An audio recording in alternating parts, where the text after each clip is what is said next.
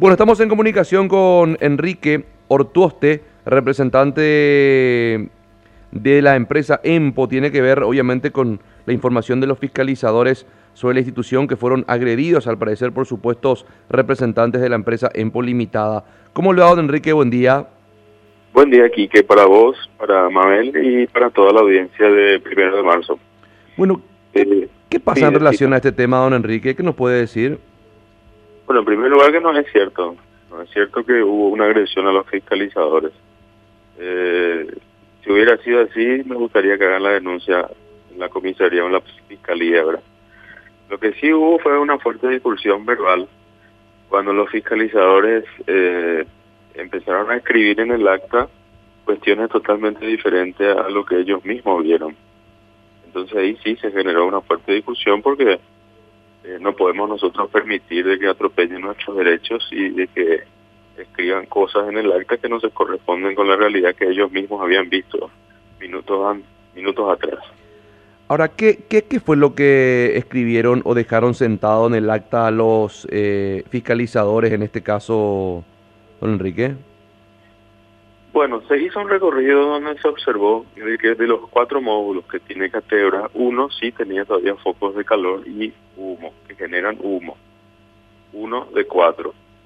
Y cuando se volvió a la oficina para realizar el acta, el ingeniero Curita de la CEN eh, fue el que empezó a dictar de que se escriba de que existe fuego en el módulo 1, 2, 3 y 4 algo totalmente falso porque en el recorrido se observó que apenas uno de los módulos tenía eh, humo como consecuencia de focos de calor que aún existen. Entonces, ante ese atropello sí hubo una discusión verbal bastante fuerte. ¿Entre quiénes fue la discusión, don Enrique?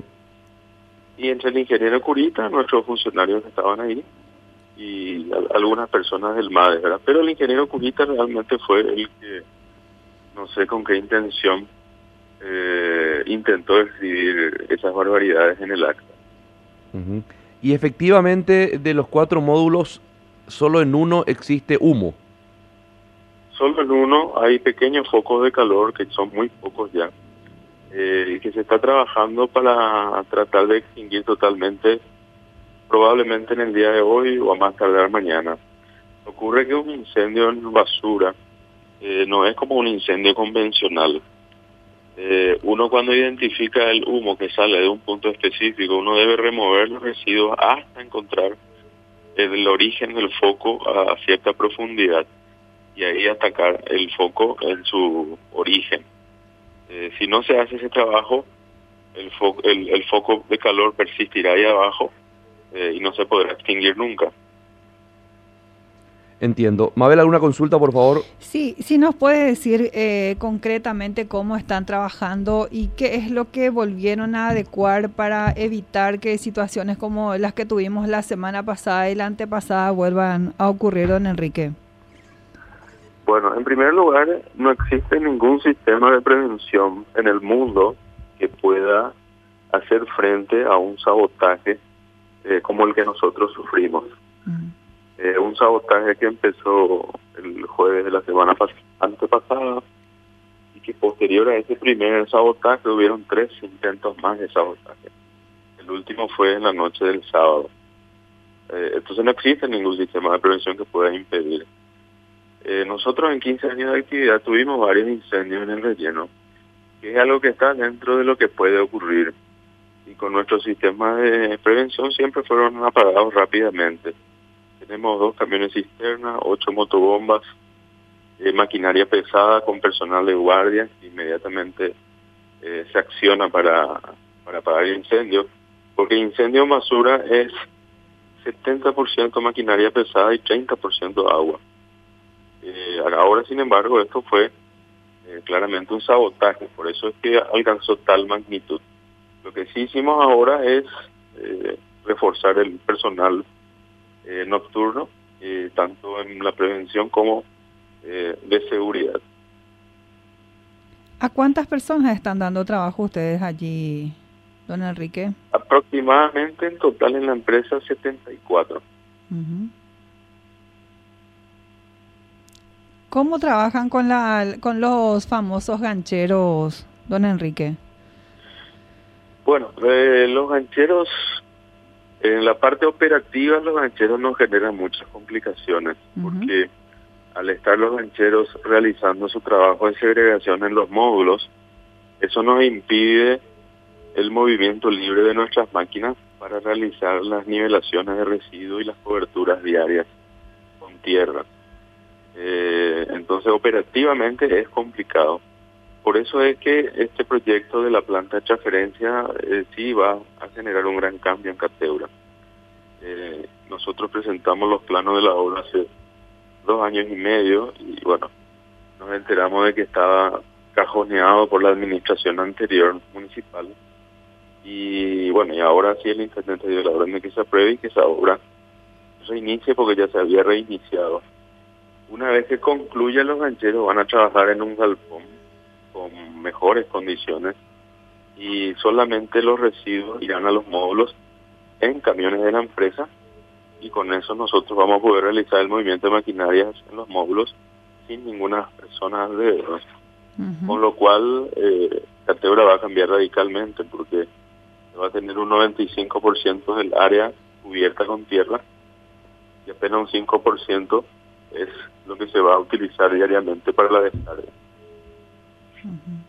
Ojalá que sea así realmente. Y ya por último, este impasse con eh, los funcionarios del Ministerio de, del Ambiente, eh, finalmente, ¿en qué terminó? Eh, ¿Y ustedes están abiertos a cualquier inspección? Nosotros siempre estamos abiertos a cualquier inspección. de hecho, siempre fuimos fiscalizados. De hecho, el propio de este año aprobó todas nuestras auditorías ambientales. Nosotros no tenemos problemas con nadie, pero Realmente no podemos permitir que se escriban o se digan cosas que no corresponden con la realidad. Acá lo que debe primar es lo técnico, lo que está escrito en el plan de gestión ambiental, lo que está eh, presentado en los estudios de impacto ambiental, y no que venga cualquiera a decir cualquier cosa, por lo visto no leyó luego el plan de gestión ambiental. Pero no tenemos problemas con el MADES, de que el lenguaje sea técnico, no vamos a tener problemas. Don Enrique, dígame una cosa, eh, cuando habla de sabotaje, eh, ¿no queda ninguna duda para EMPO que esto fue a consecuencia de un sabotaje? Ninguna, pero absolutamente ninguna. Y por si quedaba alguna duda, yo creo que lo que pasó el sábado a la noche disipa todas las dudas. Dos personas adentro a la una y media de la madrugada, sorprendidas por nuestro guardia prendiendo fuego y prendiendo fuego justo al módulo 4 que es el único módulo que el MADES autorizó que se realice a disposición final. O fue un ataque quirúrgico, digamos, Y bueno, hubo un enfrentamiento, disparo de escopeta, eh, le cortaron con un cuchillo a nuestro guardia. es claro que esto es un sabotaje desde el primer día y ahora lo hacen en forma quirúrgica con personas extrañas ingresando para prender fuego en puntos específicos. Esto fue lo que ocurrió el sábado por la noche, me dice.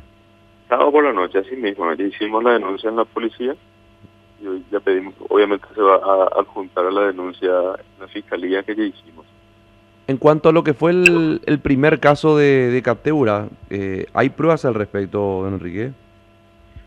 Nosotros presentamos ya a la Fiscalía el detalle de los camiones que ingresaron en el periodo en que se, se habría descargado esa basura encendida. Eh, también estamos tratando de, ver los sistemas de cámara, porque algunos fueron dañados por, por, el humo y por el fuego.